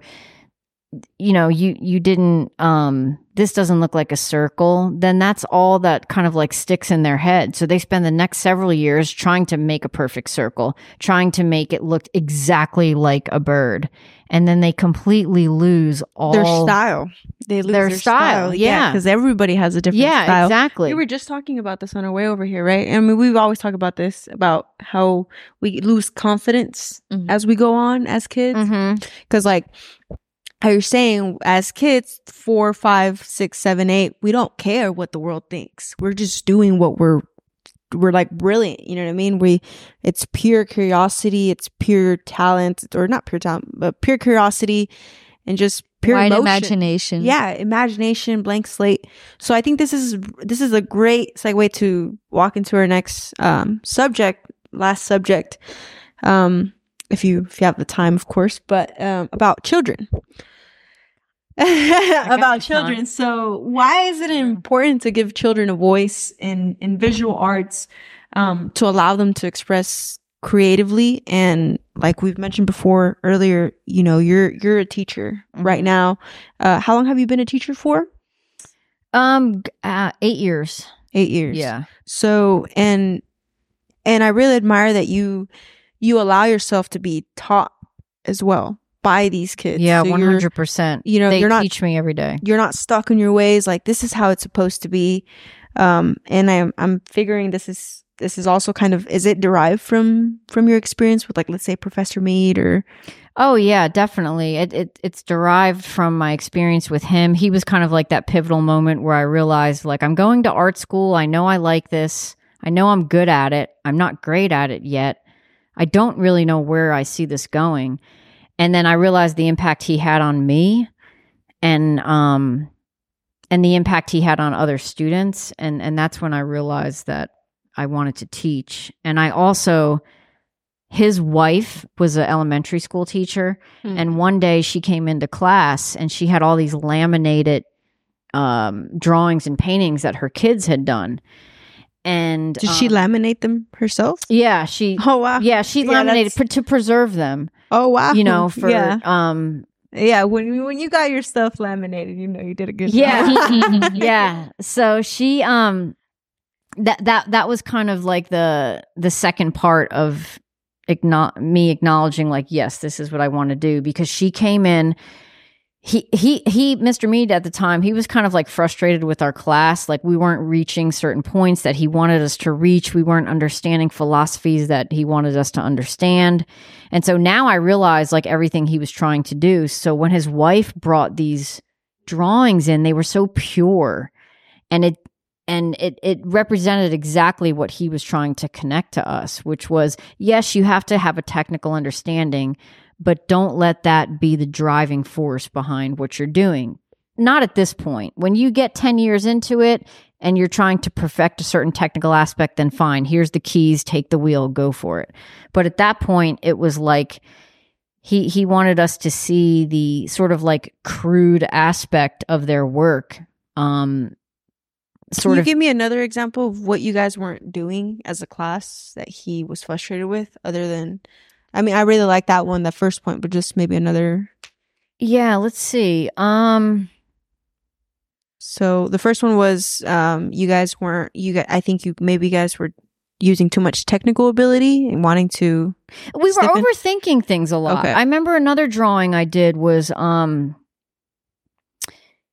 he we we were doing a a figure drawing, meaning we were we had a model. She uh she was not clothed and we were all drawing her. He wanted us to focus on the um the structure of her torso and her rib cage. And so the way that which is why a lot of times you're, drawing from a nude model so you could see what's happening underneath the skin. Um Like you mean like breathing and breathing, you could see like how all of the different tendons flex and relax Okay. with certain movements. So when someone's clothed and their torso is turned, you can't really see like what their pelvis is doing. Um, so when when you have someone in front of you that that is not wearing anything, it helps you to gain an understanding of their anatomy and make a connection between okay, I need to, you know, go go heavier on the pencil here because the ribs are creating a heaviness, things like that. Yeah. So we so we were doing um some studies which is basically a way to say a not not a long extended amount of time you're spending like 15 minutes on a drawing and we were focusing on um, the way that the model was turned and her her rib cage and so some of us were doing quick little drawings in like two minutes um, we weren't going past 15 minutes but some students were uh, getting a little bit lengthy with with their drawings. And he was very frustrated because again this is going back to the energy within the the lines. And he was going around the room and saying what you guys are are doing in your 2 minute sketches is much more of a good drawing than the ones that you're you're spending, you know, 15 20 minutes on. yeah. Um So I guess it goes back to the same like you guys were as a class trying to apply that technical ability and making lines stiff or something like yeah, that. Yeah, exactly. And Okay. and really half your college career is based on um being able to make a compelling series of lines, marks that seem kind of simple but bring forth like a lot of energy to the paper. yeah. Um and so I'm I'm I'm trying to think of another one. Um If not, let's go back to so his wife bringing those paintings of children, elementary skit. yeah. So what did so when she brought him in, what was the what was the topic? What was what was he saying in front of you guys? Look at this. So so this is all kind of intertwined because he he would love to tell this story about this um this little girl that his wife had as a student and she was incredible like first first second third grade um, he would tell a story about how his wife would bring drawings and paintings home that she had created and they, they were just incredible um, and as time went on when when sh when this little girl came back to visit them when she was like 12 13 he was like he he has a little bit of a mississippi accent. So he'd be like little girl came back 12 13 years old. I'd like to cry when i saw her drawings. And we were like we were like what happened? And he he was kind of saying like all the life had gotten drained out of it you know? She tried to make things look so picture perfect um and she kind of like lost that even though she was 13 she she had lost that childhood spark that we all have.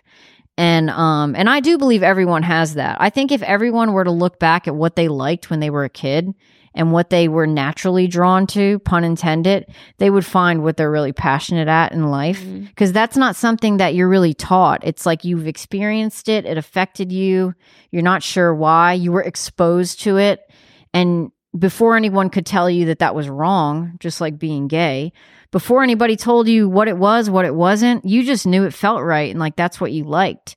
And so I, I believe if every kid, if every adult looked back to things that they were um, inspired by as a kid, they they would kind of realize like what what they could be passionate about. And I feel like art really gave me a sense of um, understanding and purpose of what I was going to do in life, which is why I'm always grateful the sports thing didn't work out Mhm. because I knew that this would be the main thing that would carry me through life. Um, And so when she going back to what you were asking about my my professor's wife, she was an elementary school teacher. He was frustrated with the class. Um and I think what he was really trying to say was look back at your childhood, look at what these kids are doing, little kids, and look at how great it is. You don't have to necessarily have all of these accolades to be a good artist. And that's why his wife came in with these laminated drawings. Um and I just cried like when I saw him. Like I, I just and a couple people in the class kind of got teary eyed because two things. One, we realized we suck compared to these little kids. Like they, they, they were just so gifted, and it's like we're sitting here spending sixty thousand dollars trying to get a damn flower right, and Yeah. it's like they're doing this, and it's so moving. Like what the hell And are it's we natural, doing? right? Yeah, it's like what are we doing wrong? yeah, And that's what he was trying to show us. And and at that point, here's what you got to remember too. That this is again, I was 30, most of the kids were 19, 20, but it's so important that you have an art teacher that instills those um beliefs in you at at that crucial moment, which is why I keep repeating the same concept. Uh, 10 15 years later fine go do what you want they've Mm. taught you what they could teach you you are who you are you're going to do what you're going to do etc but at that point it's so imperative that um that What's the same concept that you keep repeating? The parents acknowledging. the, the the concept is is um to be honest and open about your drawings even if you feel like they're going off course and the perspective's off or they don't look picture perfect Okay. the lines are chaotic they're in these rough stages that aren't pleasing to the eye. Um that's not what matters you know. What what matters is is that you you are trusting the process you you're working hard towards an end goal and all of that work in between the end goal and the beginning is the real journey that is going to impact your life and impact your drawings. It's kind of like making a cake. Like I would tell my students, like before a, a cake, like you see these wedding cakes and these birthday cakes, they're gorgeous. They have decorations, all different colors, layers. I mean, the cakes now are unbelievable. They go what three, four, five, probably thousand dollars. Yeah. Well, what do they look like before they look like that? It's a big bowl of sugar and eggs and slop. That's that's what what the drawing should be. And until you get comfortable with it looking like crap, you know, like a bunch of just messy stuff that you're pushing around and like you're trying to get a you know a measurement of you know how much eggs to sugar and all the different ingredients like it, it it's all cooking into the end result which is this beautiful cake and that's how your drawings need to be approached And delicious. what And delicious. yes Yes, it has to be so delicious. too. um so yeah when she brought those drawings in that were laminated i just thought oh my god i need these kids to teach me Yeah. So how now you let's go back to the kids now. You you teach. How how do these kids um you know these these children that you teach how are they shaping the way um I mean maybe you've already thought about like thought like this long before you started teaching mm-hmm. way past the years or what has your evolution been of of like your thought throughout these eight years of teaching like you know do you Mhm. do you maybe like um uh, like do you do you feel that maybe kids need to be seen more or maybe they need to express themselves more visually through art?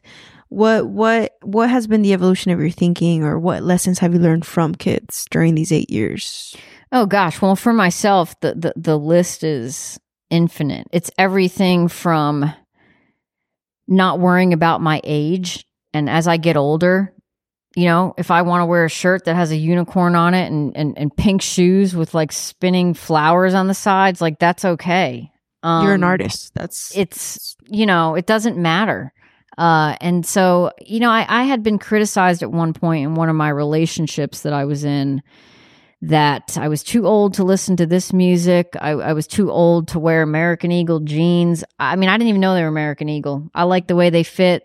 They were comfortable. can't can't hate on American Eagle. I remember those. I mean. Yeah. so th- th- there's all these little bits of like confidence that I see how they walk because again, I'm talking about kids that are four, five, six, seven. Once they hit eight, nine, they start developing the insecurity. Mhm. So when you say kids, like this, this really impacted um not just my artwork, but the the way that I think about myself and how again how present they are. Like they're they're just the way that their behavior in the classroom is, the way that they care for each other, the way that they don't care what color you are. Um, they now at times, you know, like they, they they've made comments before, like they, they'll see me write my name and it doesn't say Mrs. It says Miss, and they'll say like, um, "Are you Miss or Mrs. Erin?" And I'll say Miss, and they'll they'll say, "You're not married," and I'll say no, and and they'll say, "How come?" And I'll just say like, "Well, I just haven't met the right person," and um, I, you know, I, I've been a little bit scared of saying anything about, you know, being gay. But the point is, is like they're curious. They'll ask a question and then that's it. They're done. There's no judgment. They move on to the next thing. So their behavior has influenced me in a million ways. Um, where, where again, I, I just, I have more hope for humanity. Um, and then of course I lose it when I see them Ah. getting older and being hurt by this cruel world but um artistically oh my god like so many things. They they've made me go back in time to when I loved pink and purple and I loved rainbows and unicorns and all the glitter and you know that has like affected my own artwork. So when I've watched the way that they draw and the way they approach it, it's made me like loosen up and go faster and not overthink things because that's how they are. yeah. So the method, keyword method, the method at which they are making art has completely uh, ignited this sense of looseness within the way that I'm approaching art. The subjects that they've chosen have made me like appreciate my childhood and take notice of the things around me more. Um, so the, again, the, the list goes on and on about the way that they've. You mentioned me. earlier, um, uh, because of Professor Mead, um, you f- you since then you felt an obligation, like a sense of obligation, arise to give back to students. So, Mhm. What is what is that for you? Like uh, to to inspire them, to guide them, to maybe I don't know, uh, dig the little artist that's inside of them, or Yeah, what is so- what is what is that for you? I I would say that's the that's kind of like the second half of um the way I would answer that is like there's the aspect of how they influenced me and my art and me as a person and then why I like to teach and why I think it's important for kids to be exposed to um to visual art is because some of that is derived from my childhood and how it affected me. Like it uh for for for children who struggle with other subjects um whether it be math english science years ago the arts was not a subject that a lot of funding was there for it wasn't paid a lot of attention um it seemed almost like well, yeah, we'll, we'll we'll have an art class on Thursdays in fourth grade, but you're you're not going to make a life out of this. Like you're not going to make a career out of it, and you can't be a dancer and you can't be a singer. Like that's crazy. You need to do something. You need to go to law school or medical school or fix cars or be an insurance agent. And so nowadays that's changed a lot, right? Like it seems much more desirable and rational and like it could really happen that no i'm going to be a dancer or um i'm going to make cakes for a living like yeah you can actually do something that you're passionate about versus like doing something cookie cutter that the world forces you to do because you need a job and this like pays the bills there is an importance to that obviously like my life hasn't been easy um which is why I've waited at tables to kind of compensate for the the money that I don't make as an art teacher. But um what what what I really want to give to kids is what I didn't have, which is the security and the confidence to believe in themselves and feel like they can be good at something and better at something else. So I think um every kid wants to express themselves. They may do it in different ways. You know, they may do it through um, verbal language. They may do it through um, what Action, they wear, yeah. action. But one thing that's universal with art is that it's it's in everything. Um, literally, it's in everything, and so giving a child an environment where they feel comfortable, they trust a relationship with someone other than their parent that's in this big scary world and someone that's like help helping to guide them because most of fortunately most of the kids that I'm with their parents are paying for private lessons so the parents have an interest in them Yeah. um and they they they need a, a a safe place to feel comfortable to feel like they're worth something. Does that mean that they're going to be the greatest visual artist or that they have to be? No. That is literally less than half of why i'm there to help them and why why they're there. Um obviously like their parents want them to get better at art. They do too. A lot of them are naturally gifted. A lot of them are putting in a lot of effort. Um but i i would say half of it if not more than half is just especially nowadays doing something other than like staring at a screen and something where they're talking to adults, other students, and just getting to be themselves. You know, I feel like so many subjects they give you a formula, they give you a something to read, they give you a problem to solve. I'm giving you a blank piece of paper. You can do whatever you want. Like how many subjects can you can you say that about? Like No. you, you, you you're you're literally from Yeah. scratch showing me What's what inside you of your brain? do. Yeah. So now sometimes there's a formula when I'm giving a lesson, but we implement a lot of like free draw sessions and times for them to within each project add their own ideas. So it's just like you don't have to be this great technical artist. Maybe you don't have the emotion to show for it yet, but you're showing me something from scratch. And it's not coming from me. It's not coming from your mom. It's not coming from the book you read. It's not coming from the television. It could be coming from all those things, but it could be coming from none of that. It's like you're tapping into a part of your brain that wants to say something. And if you can't say it through words, if you don't feel comfortable saying it to your friend or your mom, you can draw it on paper. Wow. That's beautiful. That's really great. I and hold up, let me just take a moment. No, that's 'Cause I know okay. That that was that was amazing. So and how you said earlier too, it's not just um you want to you want to uh, that obligation is giving them the confidence not only in art but also for them to take those lessons that they're learning right now from that blank sheet of paper and Mhm. applying them to other things in their life right whether Right. that be um anything i mean i can't think of an example right now but Mhm.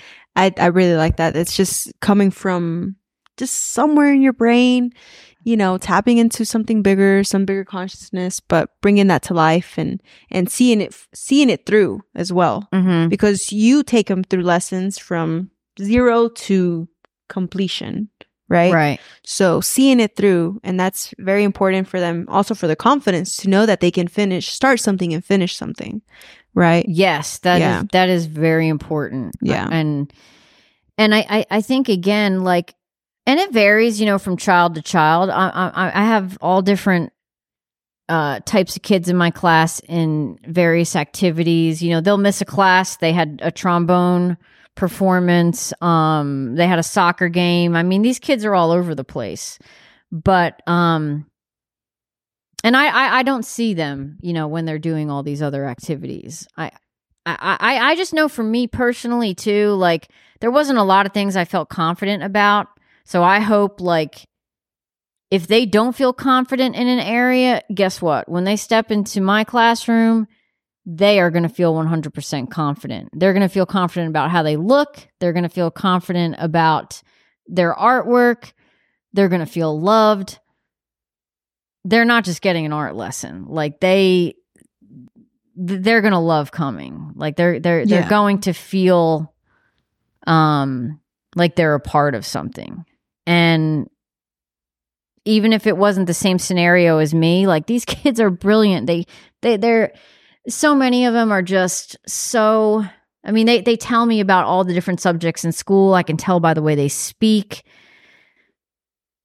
95% of them are not going to be artists. They're they're they're going to be um just I, But I like how we said, they're gonna take these lessons and they're gonna, you know, because I hear Teresa sometimes sometimes mentioning her art teacher and her, you know, Yeah. their lives and and thank you, thank you for doing that. You know what I mean? Thank you because how you said earlier too. It's like we find hope in in children. Mhm. uh, we we see children, we see them in their, you know, in their curiosity, in their in the in the chaos of the mind Mhm. in the order of the mind as well um and the way they they can see different perspectives and not just treat them as children you know or not treat them as children but not just treat them as little you know oh they don't know nothing about this world. right. That's but yeah. giving them that confidence to speak up hey help me solve this problem you know in this case about art help me solve help me solve this problem how can we how can we make this you know uh, uh, this blank sheet of paper come to life what do you want to see on here that's solving a problem but it also will reflect or translate into other areas of i mean i mean personally because i have i have little people in my life right little children and and i see them and i try to ask them questions like you know help me see something different that i don't see because i know you see something different so i'm like give me your Mhm. feedback you know giving them that confidence because it's it's like as kids we're just living in a in a big big world run by adults and we have no you know we have no will nor force that we can yeah. other than that paper that we see right in front of us so thank you so much for for giving for giving to these children even if it's just a small set of pr- uh, children you know what i mean it's it doesn't Mhm. at some point i thought that uh, in my ambition i was like we have to change the world but in reality it's just you know focus on uh what is it think globally act locally Yeah. yeah Yeah, it's I mean, it's it's overwhelming, you know, like I I want to save so many animals, but it's like I can't get to every animal. Yeah. So you just got to start with some here and there. And I, I guess that's it. I you know, I've been very fortunate to have this type of uh, job where I'm in a smaller studio after school program. Uh it's different than public school and where you get a lot more one-on-one attention you get to know the kids you get to you know have conversations and spend quality time and so that doesn't happen everywhere. So so my boss uh who's the ceo and founder of um, art plus academy which is the name of the school um she's really created an environment that is perfect for feeling like you make a difference because again you know I, I, just you're getting such an intimate like close up view with these kids and you're really getting the time to talk to them. And so i think that's it is is like a lot of times in public school you know you're overwhelmed with 30 35 kids. You've got 300 kids in in one day. It's it's like nearly impossible to really try to feel like you can connect with them in the way that you want and so it seems small but hopefully over time it accumulates and adds up and um kids can definitely be annoying and it's stressful and and on the level of public school that that's just a whole God bless them. God bless public teachers. yeah that's that that's a whole nother ball of wax but um so i mean i'm not a parent like i get the frustration and I, have i am literally in a perfect environment where it doesn't get that stressful.